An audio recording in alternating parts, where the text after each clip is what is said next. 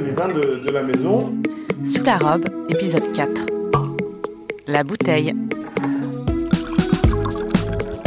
Bonjour et bienvenue dans l'épisode 4 de Sous la robe.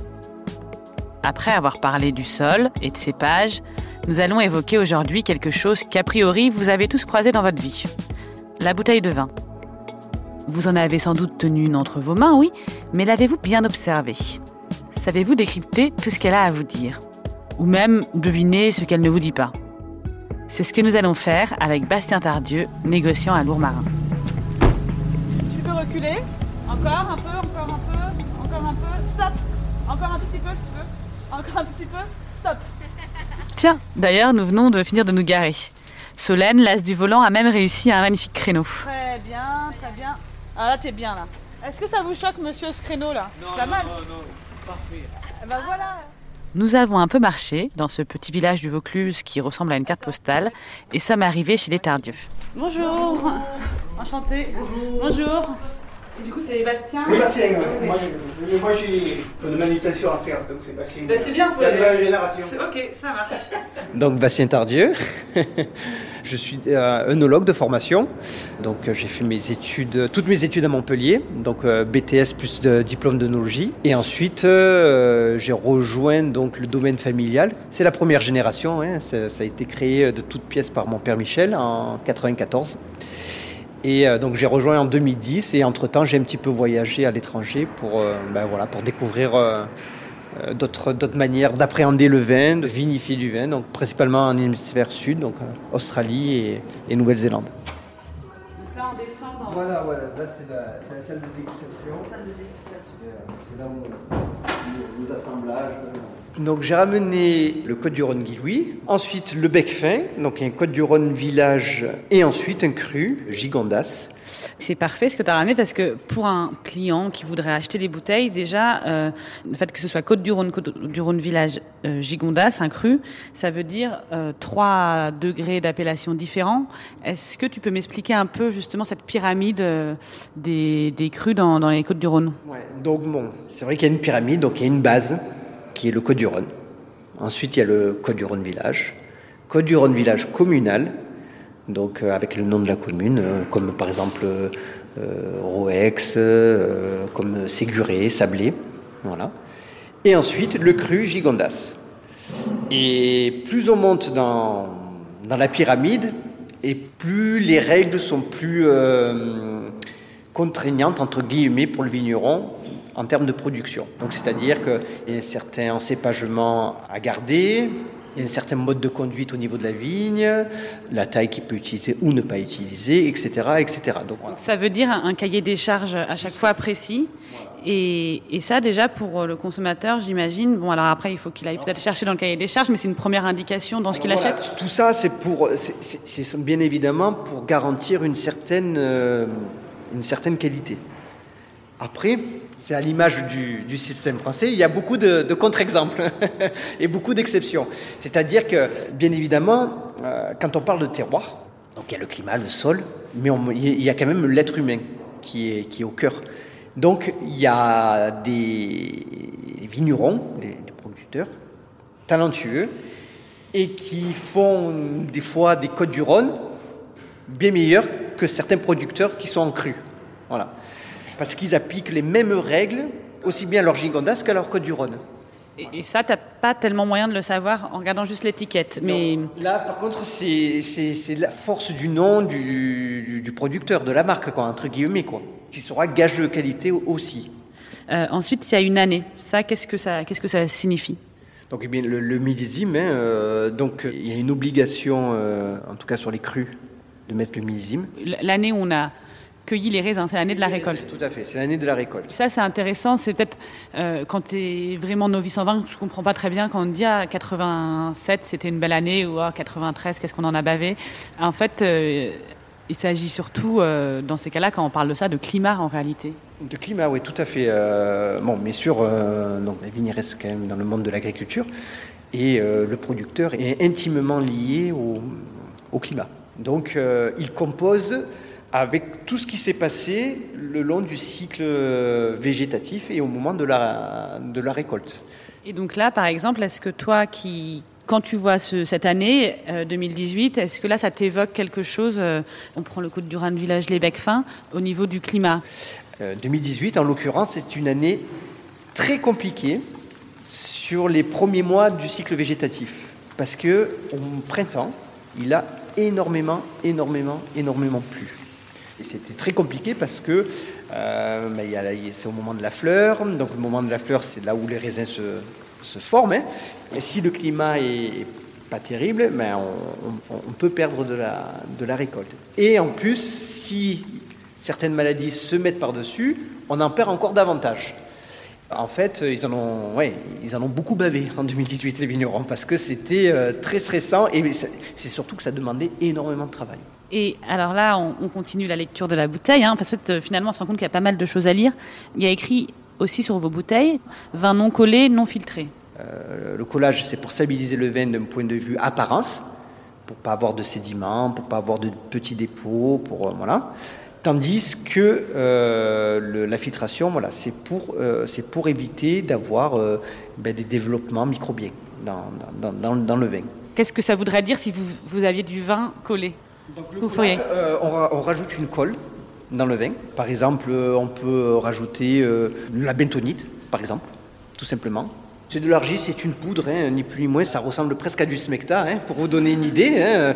Donc c'est d'origine naturelle, attention, euh, il faut le diluer à l'eau, euh, mais bon voilà, donc ça, sous-entend quand même qu'il faut rajouter un petit peu d'eau euh, dans le vin. Quoi. c'est pour ça que, parce que c'est pas obligatoire d'écrire vin non collé, non filtré, donc j'imagine que vous l'écrivez aussi parce que c'est quelque chose que vous revendiquez dans votre mode d'élevage, et donc ça, ça dit aussi pas mal de choses sur vous, en réalité, sur les vins que vous souhaitez faire. Voilà, après c'est pour on, traite le vin de manière très, euh, la plus douce possible.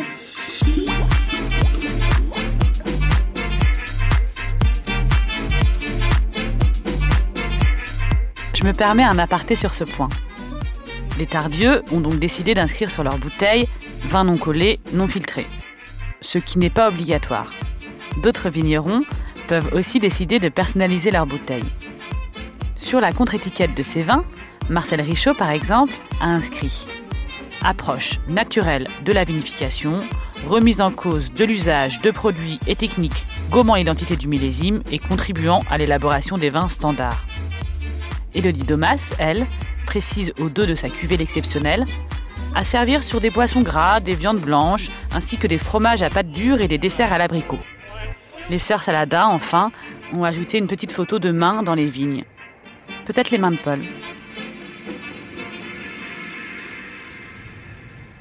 D'autres indications sont obligatoires, comme le degré d'alcool, qui peut aussi être un indicateur précieux pour le consommateur, ou encore la mention contient des sulfites.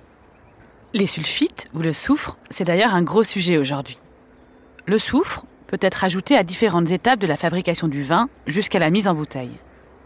Il va permettre pour les vignerons d'éviter les dérapages microbiens et l'oxydation. Mais il va aussi, selon certains, aseptiser le vin et donc lui enlever du caractère. Les sulfites sont aussi des allergènes quand ils sont consommés en trop grande quantité. Toutes les bouteilles possèdent donc la mention contient du sulfite. Mais le consommateur, lui, ne peut pas vraiment savoir en la lisant si elle en contient 11 ou 200 mg. Le code Dommage euh, aux ancêtres. Oui, parce que tu as lu la famille mais c'est Guy c'est le nom. Donc le, prénom, ouais, le prénom donc, de mon grand-père, Guy, et le prénom de mon grand-oncle, Louis. Voilà. Vous, il y a écrit en haut famille Tardieu et en dessous Tardieu-Laurent. Mhm. Euh, est-ce que tu connais l'histoire? C'est les noms de, donc, de mon père et de l'associé, de l'ex-associé, puisque on lui a racheté ses parts en 2008. Et c'est à ce moment-là qu'on a intégré donc sur l'étiquette famille Tardieu. Pour dire, voilà, Tardieu-Laurent, on est connu, c'est la marque, entre guillemets. Par contre, ça appartient à la famille Tardieu. Aujourd'hui, on trouve différents types de bouteilles et qui souvent disent déjà quelque chose sur peut-être le vin qu'on va boire. Est-ce que tu peux me décrire euh, justement cette espèce de... Ah, alors, moi, je vais essayer de te le décrire moi, mais je vois un espèce d'homme raisin. Ouais, c'est notre dieu, hein. C'est Bacchus. Voilà. On l'a toujours mis, alors il était sous d'autres formes, mais il a toujours été présent sur nos étiquettes, le Bacchus. Au début, nos étiquettes ressemblaient plus à une étiquette bourguignonne. C'était un peu rococo, quoi. Voilà, il y avait du doré partout. C'était quoi du doré? Le Bacchus était en doré. Euh, c'était donc après, voilà, on a, on, l'a fait évoluer euh, au fil, au fil du temps, quoi, pour garder vraiment l'essentiel avec euh, l'appellation, le nom, le nom de la cuvée éventuellement et le millésime, et après tout placarder sur la, la contre-étiquette. Euh, faire des étiquettes plus épurées, euh, moins rococo, peut-être ça fait moins peur aux consommateurs qui gardent moins les vins qu'il y, a, y a 30 ans. Peut-être, peut-être, peut-être. C'est vrai que quand on voit une étiquette avec des blasons, tout ça, on se dit oulala, là là, qu'est-ce que c'est ce vin euh, Est-ce que c'est de garde C'est nanani Donc peut-être que ça peut, ça peut induire une certaine appréhension aux consommateurs en se disant oula, je pense que je suis pas fait pour ce type de vin parce que je vais pas le comprendre. Et, là, on a aussi alors euh, une bouteille qui a une forme particulière parce que tu as mis à côté des bouteilles de Côte-du-Rhône, Côte-du-Rhône Village et Gigondas un, château Pipo, un Saint-Émilion Grand Cru. On voit que c'est pas la même forme de la bouteille. Est-ce que tu peux décrire cette forme? C'est pas très, très facile. Est-ce qu'elle est typique des Côtes-du-Rhône oui, alors la, la, forme, alors il y a deux types de, entre guillemets, deux types de bouteilles. Il y a la bordelaise, qui est celle-là. Donc ça veut dire qu'elle a, disons, un, cou qui est plus démarqué de son corps. Elle est plus allongée. C'est c'est la girafe et ça c'est l'hippopotame. Donc non, c'est le voilà, c'est la, bordelaise, euh, voilà, c'est et la bourguignonne qui est euh, peut-être la plus utilisée, qui est peut-être la plus utilisée en France. Après, il y, a, quelques régions, comme l'Alsace, c'est la bouteille, euh, c'est notre bouteille. C'est la... En Alsace, celle qui a un très long cou. Oui, un très très très très long cou, ouais, ouais, ouais. Et ça, c'est plus euh, des, des raisons marketing pour se différencier qu'une réelle façon de garder le vin. En vrai, tout pourrait être dans des, dans des bouteilles type bourguignonne, ça changerait rien à la qualité du vin. Non, le verre n'a aucun impact euh, sur, la qualité, sur la qualité du vin. Mais il y a aussi le fait que la bouteille soit opaque ça, ça a un intérêt aussi pour euh, la garde du vin. Oui, alors euh, il faut savoir que les, verres maintenant sont, traités hein, contre la lumière. C'est vrai que les verres clairs, lorsqu'on les laissait euh, souvent sous une lumière, ce qu'on appelle des goûts de lumière. Donc c'est un goût, ça fait un peu hum, champignon de Paris avec un côté un peu férique de lumière, c'est beau, mais la, description, ça donne pas envie. Non, ça donne pas du tout envie, non. Euh, ça, c'est quand on laisse, voilà, longtemps euh, après. Euh, voilà, les, verres sont, sont, traités pour justement limiter au maximum ces goûts-là.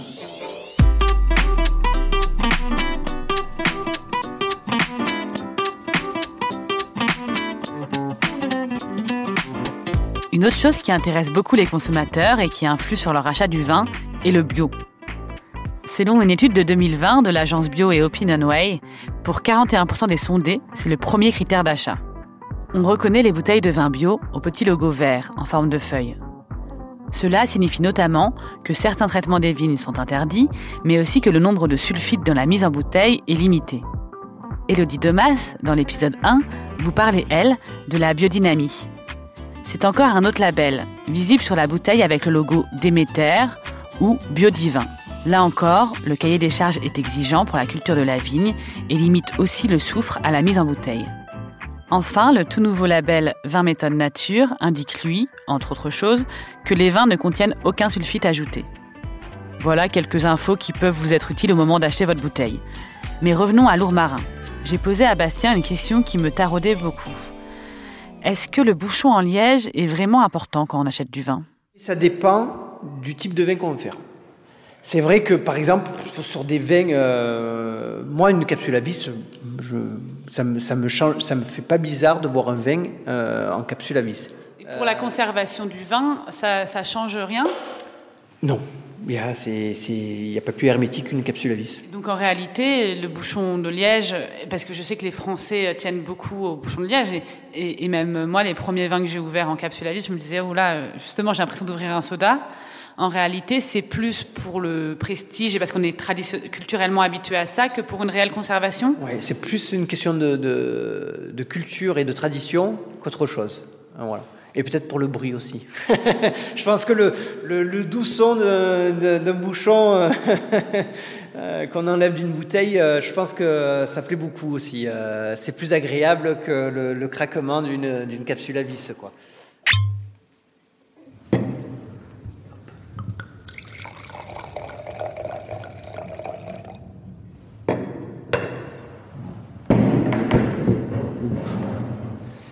Là, tu vas pouvoir nous raconter ce que toi, tu, tu sens dans...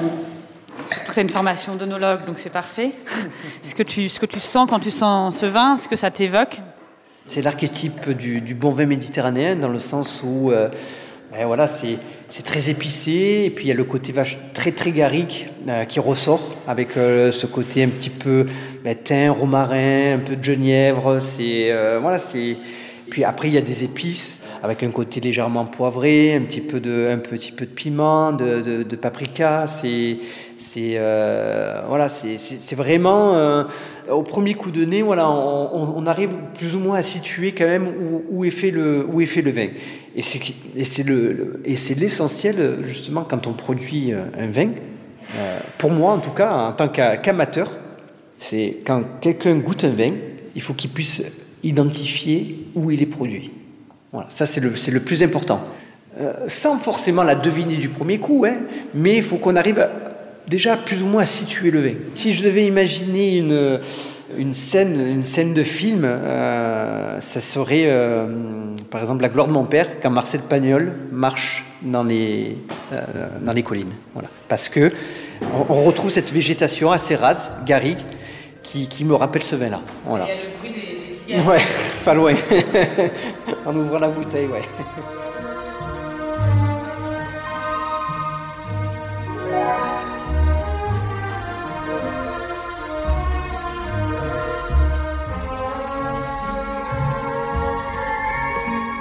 C'est donc sur le doux bruit des cigales que l'on vous quitte. À demain Et habillez-vous chic s'il vous plaît, car nous irons déjeuner dans un palace avec la chef Séverine Sagnier, passionnée d'accords mes vins et de Côte-du-Rhône. Ce qui tombe bien. N'oubliez pas, l'abus d'alcool est dangereux pour la santé, à consommer avec modération.